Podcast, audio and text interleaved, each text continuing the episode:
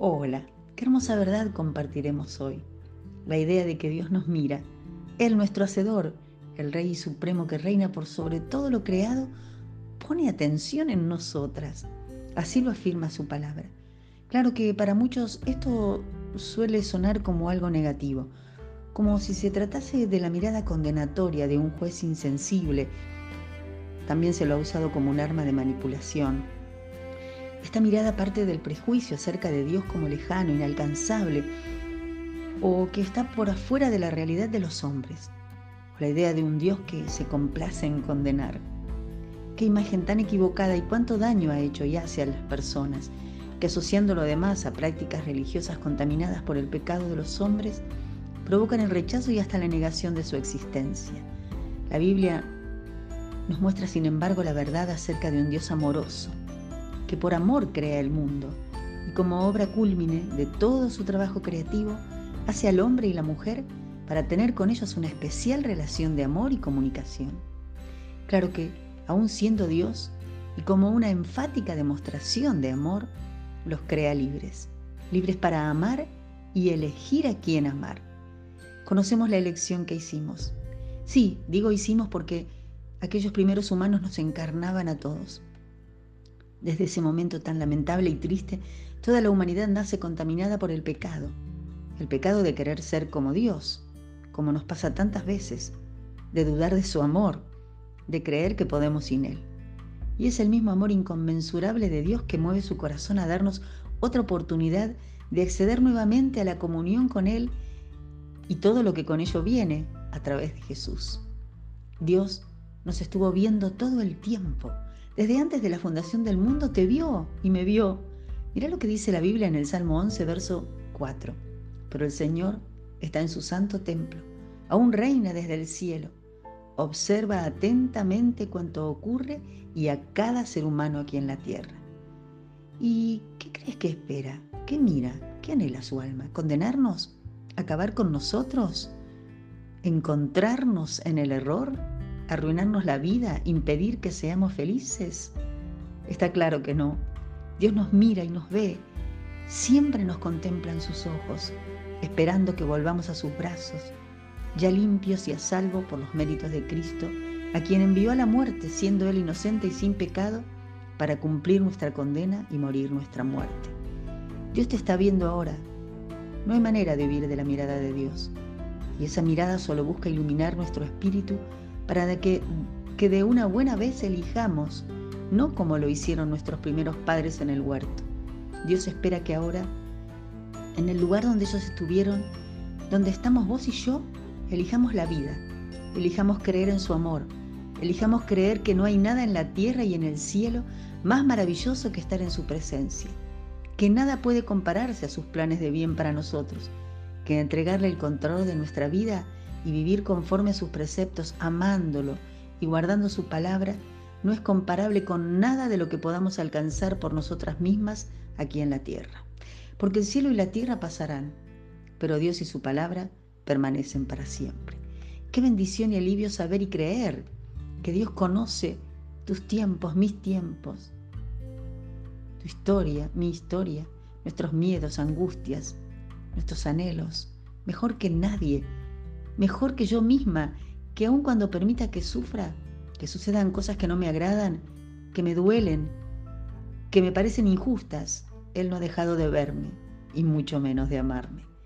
Qué bendición cuando leemos en la Biblia que Dios trabaja en nosotras porque nunca nos abandona ni abandona su empeñosa labor de atraernos a Él y que tantas veces lo hace permitiendo el dolor, porque es esa la manera en que nuestro corazón rebelde, egoísta y orgulloso puede ser moldeado y transformado para vida eterna.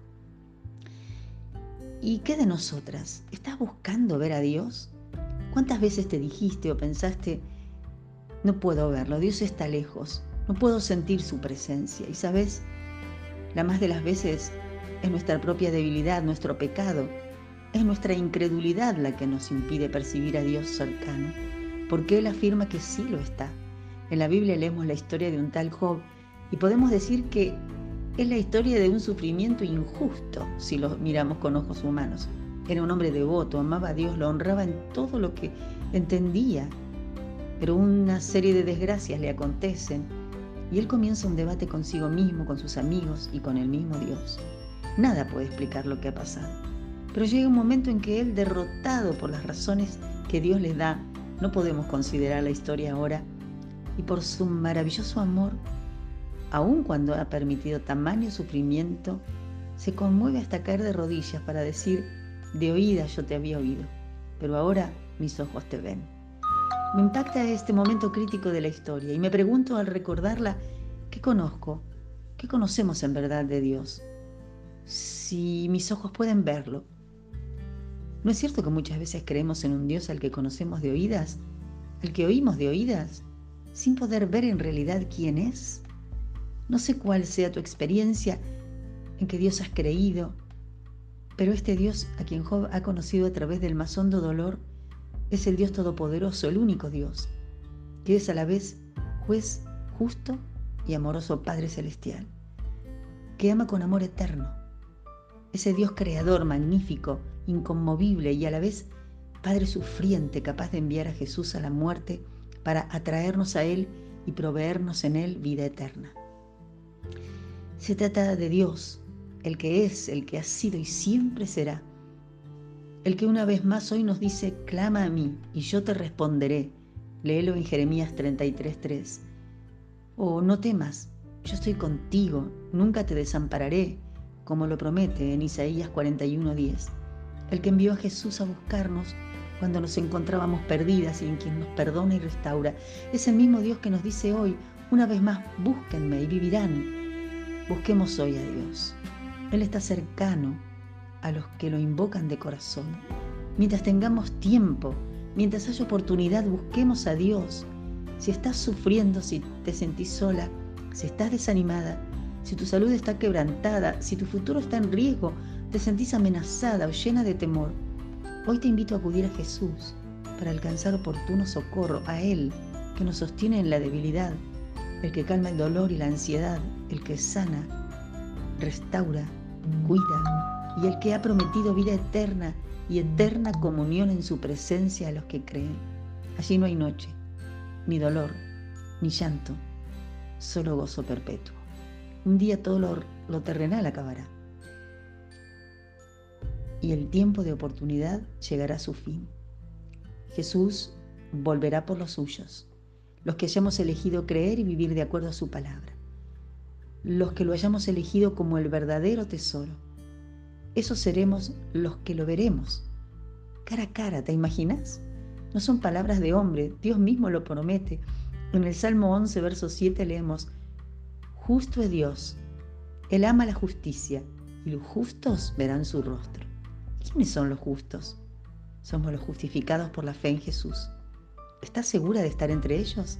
Cuánto deseo escuchar ese sí que me asegure que un día nos veremos para abrazarnos a los pies de Jesús y compartir juntas la eterna dicha de vivir en su presencia. Que tengas bendecida semana.